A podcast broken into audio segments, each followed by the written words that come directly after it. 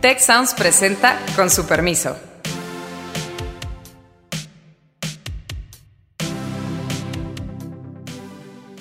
Con su permiso, soy Carlos Elizondo. Hoy hablaremos de la BOA, este documento presentado ayer por el presidente.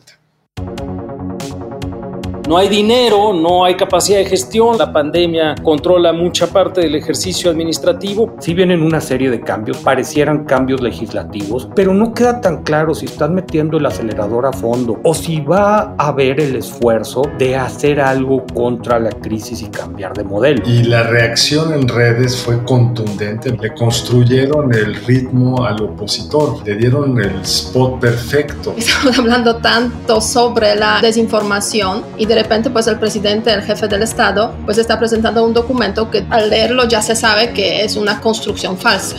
Como seguramente ya oyeron la canción, quizás saben también que esto fue producto de un gran descubrimiento que hicieron los servicios de seguridad del gobierno mexicano, presentado ayer, un presunto documento no confirmado, ni su autenticidad ni su origen, así dijo el gobierno, que fue descrito con todo cuidado ayer por el presidente de la República, de la conformación de un bloque opositor amplio, de ahí el BOA, que es un documento lleno de lugares comunes sobre qué debería de hacer los distintos actores que se oponen al observador para tratar de hacer algo que está previsto en la ley, que es competir para tratar de ganar en la elección del 21, quizá en el la revocación de mandato del 22 para tratar de que no termine el observador, que también está en la Constitución como una posibilidad, y finalmente la elección del 24. Es un documento donde salpica a varios presuntos eh, miembros de los distintos partidos, de los medios de comunicación, instituciones, como parte del famoso BOA. Me apena decirles que ninguno de nosotros está ahí como persona, algunos colegas nuestros sí lo están pero sí está el TEC como uno de los presuntos Sus egresados, sus egresados. Sus egresados como uno de los presuntos actores. Entonces yo quería platicar esto y con lo que dijo la mañanera previa, que fue esta idea de que o estás con López Obrador, o sea, o eres liberal como él, o eres un abyecto conservador, cualquiera que no esté plenamente con él es un abyecto conservador. Porque me parece que son parte de un mismo esfuerzo de ir configurando el proceso electoral como una clara batalla entre dos polos, dos polos irreconciliables, que es como el presidente se siente más seguro haciendo campaña y es como el presidente supongo cree que tiene mayor probabilidad de retener la Cámara de Diputados. ¿Qué opinan? Pues hay una parte interesante de esto que tiene que ver justo con, con el punto que acabas de hacer, que es la polarización como estrategia de campaña. Esa ha sido su narrativa, esa ha sido su campaña en el 18, esa ha sido su campaña cada vez que ha hecho campaña, quizá con la excepción del año 2000, pero ciertamente 2005, 2006, 2012, a veces le ha funcionado, a veces no. Le funcionó mejor que nunca en el 2018, en parte pues porque daba la impresión de que eh, sus adversarios se lo facilitaron y creo que tienes toda la razón pero hay dos matices que a mí me gustaría señalar. Uno es eh, el carácter, eh, digamos, eh, digamos, el, el, encuadre o el enfoque antidemocrático con el cual se plantea esta polarización. No es lo mismo decir, aquí hay de dos, hay unos neoliberales, conservadores, horrendos que le quieren hacer daño a la patria y del otro lado están todas las almas buenas, santificadas por la cuarta transformación y los eh, deseos del pueblo.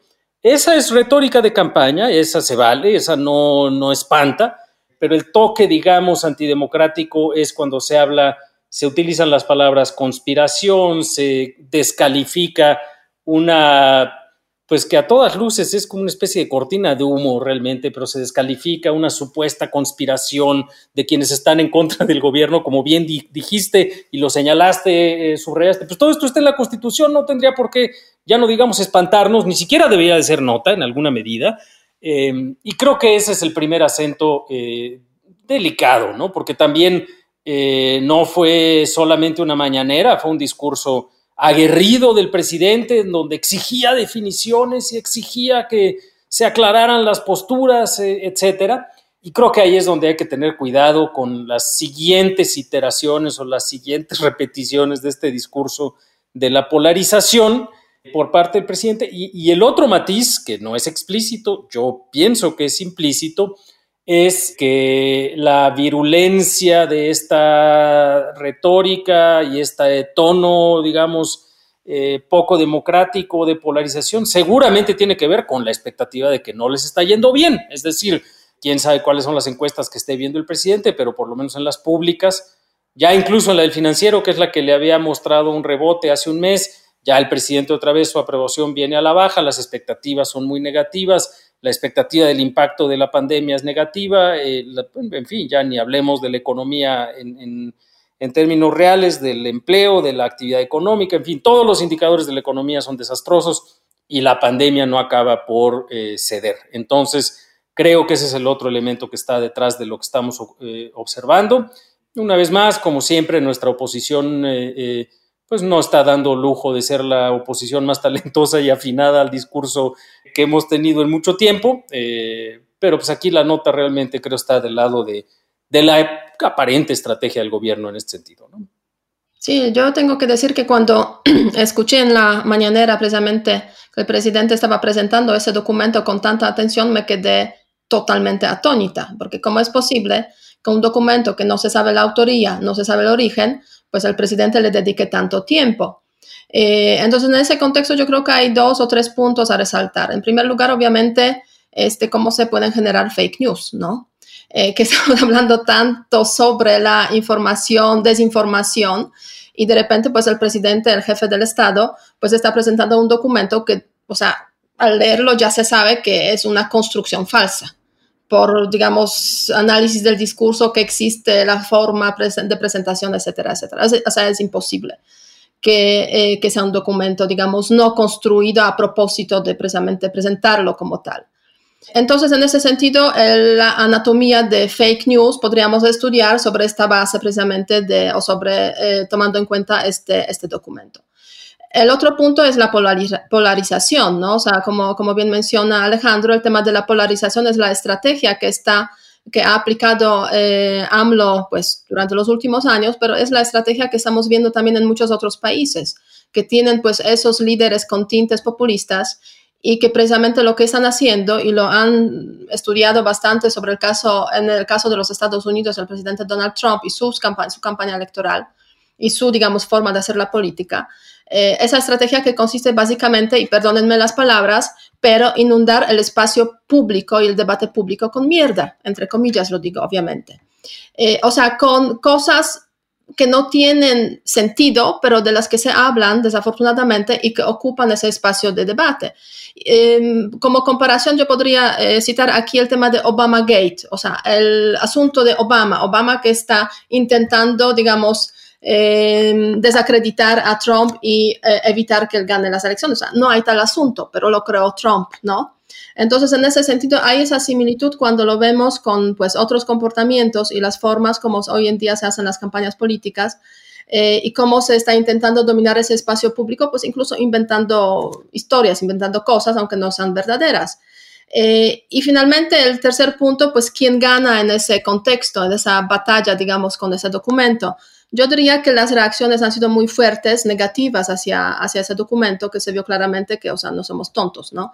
Básicamente, y es muy fácil analizar ese documento y darse cuenta de que es, eh, es una construcción que quizás por ahí incluso tiene ciertas eh, conexiones con el palacio. Eh, y en ese contexto, AMLO empieza como que distanciarse un poco, reconociendo, pues tienen derecho, pues todos obviamente de la oposición, a a participar, a ganar las elecciones. Pero por ahí está como esa, em, ese gancho a ver si en el futuro no se va a sacar, ¿no? Pero están marcando claramente quiénes están en la posición, precisamente en ese documento. A mí se me hace muy interesante lo, lo que dice Carlos de, de la polarización, de este anular los matices. Creo para mí, desde mi punto de vista, que es un, que es un documento muy utilitarista. ¿En qué sentido? Primero, ahorita con los problemones económicos, de salud, con muchas dudas, pues habría incentivos naturales para tratar de matizar, de construir un centro en la medida de lo posible que, su grupo político no fuera solo a las medidas. Todo eso se descarrila y básica, a mí me da la impresión de un presidente que ya quiere pensar en la elección del próximo 6 de junio. Y, muchas medidas urgentes de política pública pasan a un segundo plano. Creo que, creo que eso es una mala noticia. También es utilitarista en dos aspectos más. Primero, y de alguna manera, todo lo que venga a continuación ya siempre se va a estar viendo a la luz de la boa. Oye, ¿qué tal periódico sacó una encuesta? Todo. Ah, es que es parte de este movimiento que tratan de, oye, que sabes que hay tal columna muy dura, es alguien que está incluido en la BOA. Y por otro lado, el, último aspecto que yo, quisiera, que yo quisiera resaltar, de repente pareciera que, que fue un documento que tenía la intención de asusar a la secta al núcleo más duro, desconcertados, cosas que a lo mejor no están saliendo tan bien, pues con una cosa de estas mandarlos al grito de guerra otra vez a vamos a pelear, nos están conspirando contra nosotros. Creo que era parte de la intención. Bueno, yo creo que puede ser, es la intención, pero por ahí sí hay un clásico que lo que no se puede de lujo un presidente sea el ridículo. Y la reacción en redes fue contundentemente exponerlo como un cantante de una canción de la Sonora Santanera, digamos. Le construyeron el ritmo al opositor, le dieron el spot perfecto. Se puede usar del lado que tú dices, Héctor, y creo que quizás sí fue planeado. Pero incluso la reacción del presidente hoy me da la impresión que se está echando para atrás. Bueno, me quería divertir. Y un presidente queriéndose divertir con estos temas en medio de la pandemia es una nueva preocupación que tendríamos que atender. Pero el otro que hace es, bueno, yo la verdad ni creo que sea factible porque creo que el PRI no se sumaría. O sea, le están mandando una señal al PRI después de lo que vimos ayer de eh, pues, rehacer su número de 60 senadores atrayendo a un senador de Movimiento Ciudadano que se llama Morena, un senador de, del estado de Durango, con la noticia que nos amanecemos hoy de que Ricardo Monreal trae una iniciativa de ley para modificar el 28 constitucional y fusionar en un solo órgano autónomo las tareas que hace el, IFETEL, eh, la Comisión de Competencia, la propia CRE. Es decir, creo que va a venir un esfuerzo de usar esta polarización, por un lado, para profundizar la agenda del presidente, pero con un presidente que cada día muestra pues, ciertos signos como desconcierto respecto a cuáles son las implicaciones de lo que hace. La gira que iba a hacer en el norte, esta semana ya la canceló, seguramente porque vio el impacto de andar circulando con enfermos en la gira previa. Sí, yo noto mucha improvisación. Y yo, yo ahí hay un punto adicional que es eh, coincidente también con, con, tu apreciación, Carlos, que es que si tú lees la columna del Universal de hoy, dicen que un prominente eh, morenista fue, les ofreció el documento, etcétera, etcétera, y por la alusión que hacen de los desayunos con el presidente, pareciera que se refieren a que fue alguien de parte de Ricardo Monreal o el propio Monreal quien les hubiera llevado el documento, lo cual, en fin, eh, después sale Monreal con un video justamente a advertir de lo que decía Héctor, decir, no a los radicales, esto debe de haber moderación, eh, la participación política, como, como tratando de dar esta lógica de moderación ante la polarización.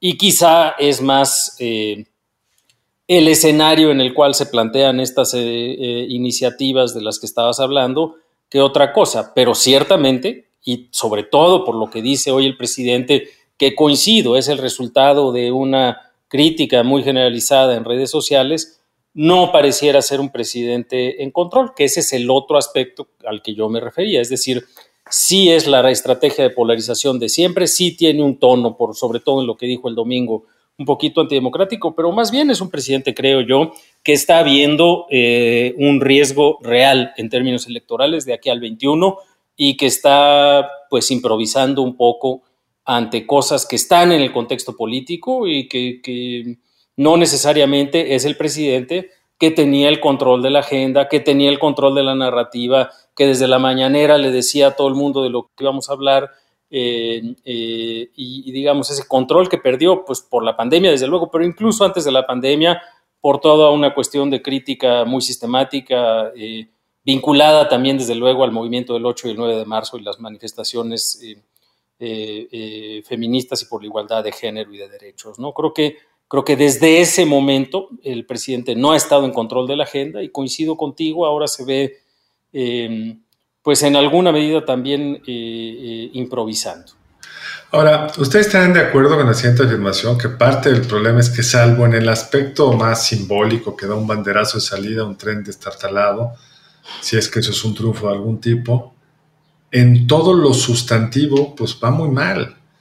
Obviamente lo económico, ya nos lo dijeron todos ustedes, los pronósticos de la pandemia pues no se ha cumplido ninguno, estamos frente a una tensión horrenda entre tener que abrir por una serie de presiones cuando estamos en el pico del contagio, de acuerdo a los propios números oficiales.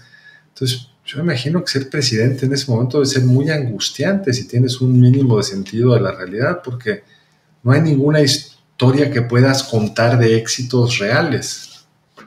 Bueno, o sea, si lo analizas desde el punto de vista, digamos, objetivo, pues así es, ¿no?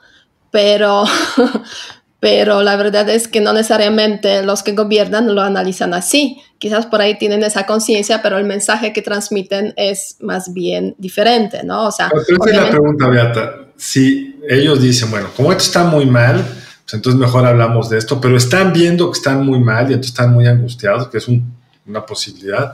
La otra es que ni se den cuenta que crean que van a todo dar, que es tal la encerrazón, la cerrazón en la que está el presidente, rodeado de puros paleros, que ni, siquiera se dan cuenta que están en problemas. Sí, yo creo que sí, parcialmente se dan cuenta, porque o sea, es obviamente imposible mm, taparse los ojos frente a pues, la realidad también internacional y los pronósticos que, que se hacen no solamente en México, sino también, digamos, en el mundo. En ese sentido, pues, mm, más allá de todo, pues hoy la OSD mm, comentó, bueno, sacó los pronósticos para México de menos 6% de crecimiento y si hay un segundo eh, brote, digamos, de la pandemia, menos 8.6. Entonces, pues si se repite ese tipo de pronósticos, es imposible no tomarlo en cuenta. Ahora bien, obviamente, desde el punto de vista político, pues hay que hacer una narrativa que permita eh, ganar esas elecciones en el año 2021 en los estados y obviamente en la Cámara de los Diputados obtener las pérdidas menores posibles. Y en ese sentido yo creo que sí, el presidente pues está intentando, está probando pues diferentes tipos de herramientas. Una de ellas, pues, es ese tema de Boa, que, bueno, una serpiente que lucha contra la morena, que todos, pues, identifican obviamente con, con la Virgen de Guadalupe, ¿no? Entonces, el simbolismo que va, se puede decir, detrás de, de, eso, pues, tiene, puede tener su impacto también en, en las eh, capas eh, en los grupos que, que, apoyan a AMLO. Ahora bien, lo que a mí me preocupa mucho en ese contexto es, es lo siguiente. O sea, aquí el enemigo, si hablamos de las fuerzas políticas, pues obviamente son todos los partidos de la oposición, pero hay algunos que son más enemigos que los otros, ¿no? Se podría decir.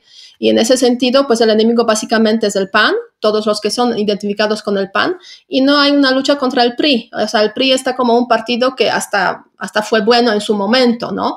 Y es también eh, a lo que pues me remite el análisis del discurso histórico que hace el presidente, o sea, ese discurso entre liberales, conservadores, este, el neoliberalismo como el parteaguas en el siglo XX, eh, precisamente mexicano, y eh, a raíz de eso, pues una parte de los gobiernos del PRI, que relacionados también con la carrera política, se puede decir en los orígenes de AMLO, pues la verdad es que no han, no han sido tan malos.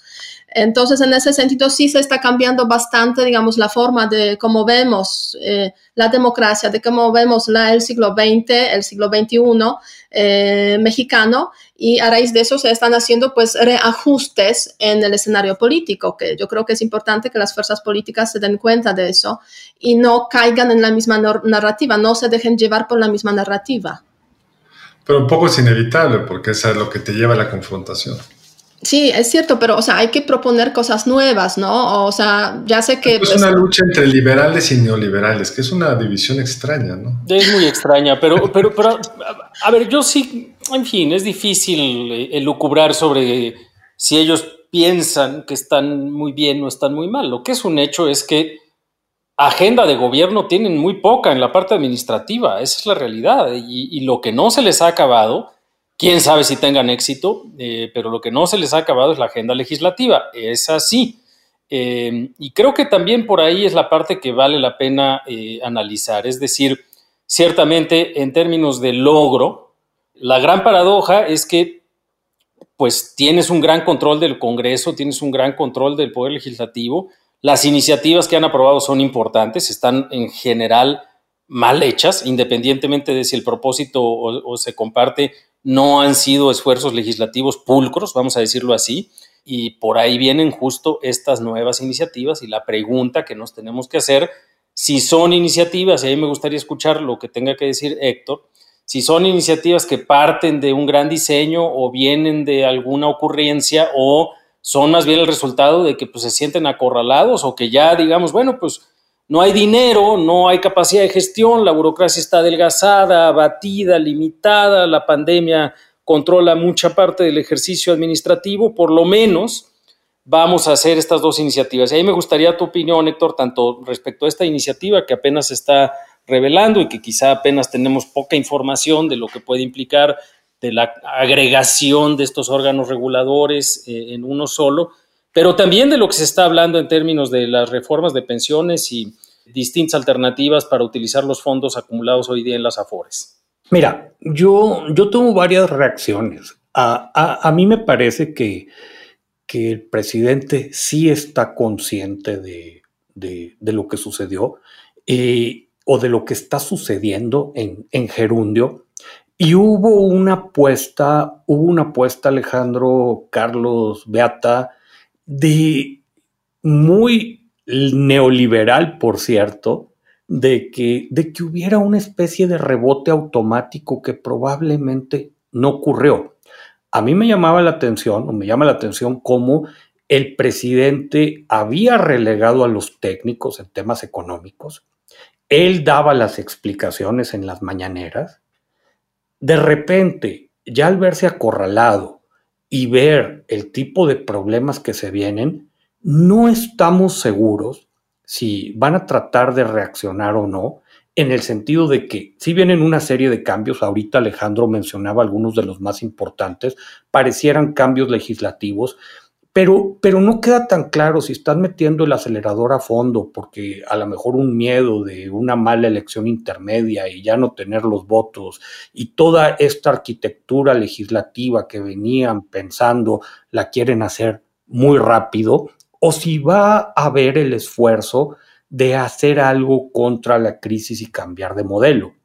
Pero sí vemos cómo el presidente deja estos temas, poco a poco van reapareciendo los técnicos y él se empieza a concentrar en lo que más le gustan, los temas políticos.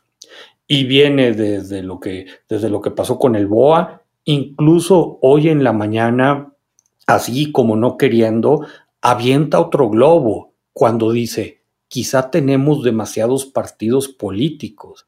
Nos bastaría con dos, un partido liberal y un conservador. O sea, es esta invitación otra vez a los dos bloques, todo. Pero por pregunta directa, a ver, eh, llama mucho la atención que, que Monreal, que había estado hablando de la cuestión de la competencia en mercados y que los órganos mexicanos a lo mejor no cumplían del todo, invita o mete este proyecto, habrá que revisarlo a fondo, de la unificación de todos los órganos de competencia, con muchísimas implicaciones, con muchísimas, muchísimas implicaciones.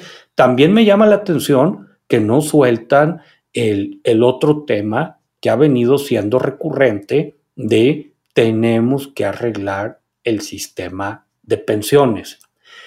Pero eh, yo quisiera que eso lo dejáramos para otro programa, me parece que es un tema amplísimo pero quisiera hacer una acotación ahorita. No se toma por, sabes que traemos un enorme problema en finanzas públicas y se nos está acabando el espacio fiscal y al paso que vamos no vamos a poder pagar tal o cual cosa.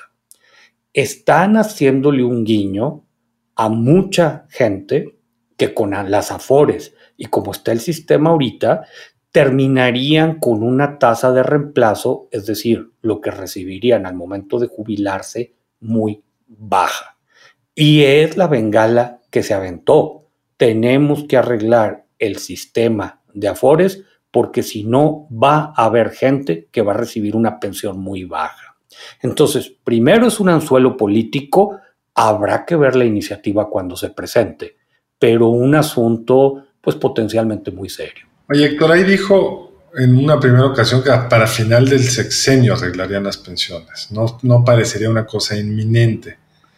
Y por el otro lado, hasta donde entiendo, pues tiene un costo fiscal hacerlo, porque implicaría tener que regresar al sistema de pensiones anteriores. Difícilmente sería quedarse con ese dinero para darle las magras pensiones de las AFORES sino para darles a todos la cobertura de la ley 73, que aunque en términos de flujo te da dinero en el corto plazo, pues en términos de pasivos se incrementaría de forma brutal las responsabilidades del Estado. ¿no?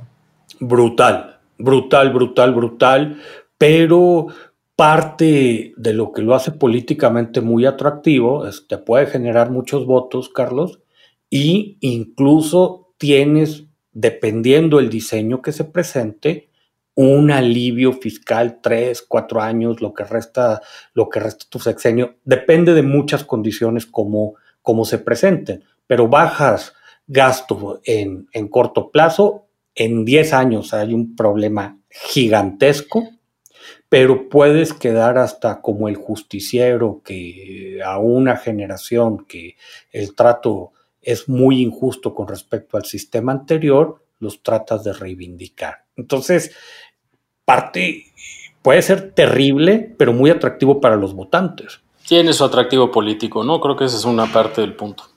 Aunque en, términos de confianza económica, pues ahora sí que una raya más al tigre, diría el clásico, ¿no? Sí. Bordota. Exacto.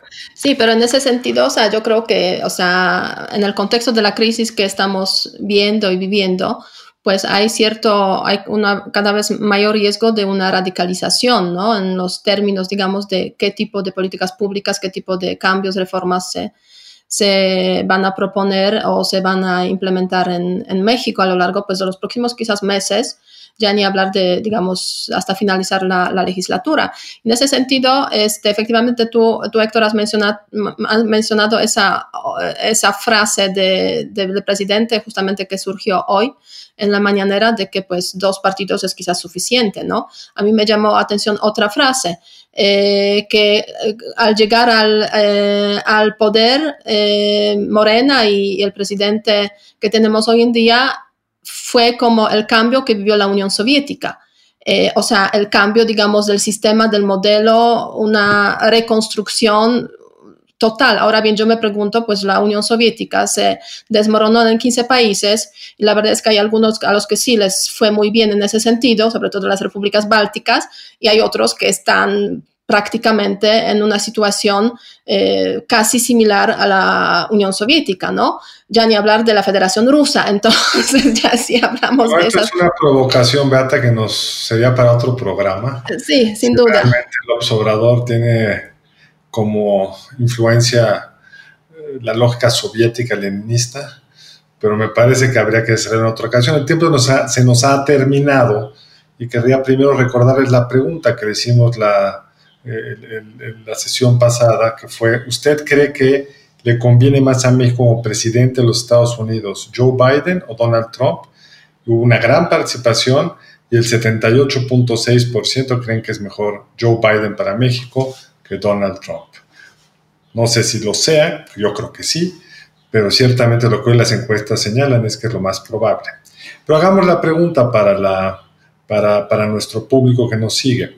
¿Ustedes creen que el documento presentado del BOA es un documento genuino que les llegó y lo difundieron o es un instrumento, un documento que ellos construyeron como parte de una estrategia política?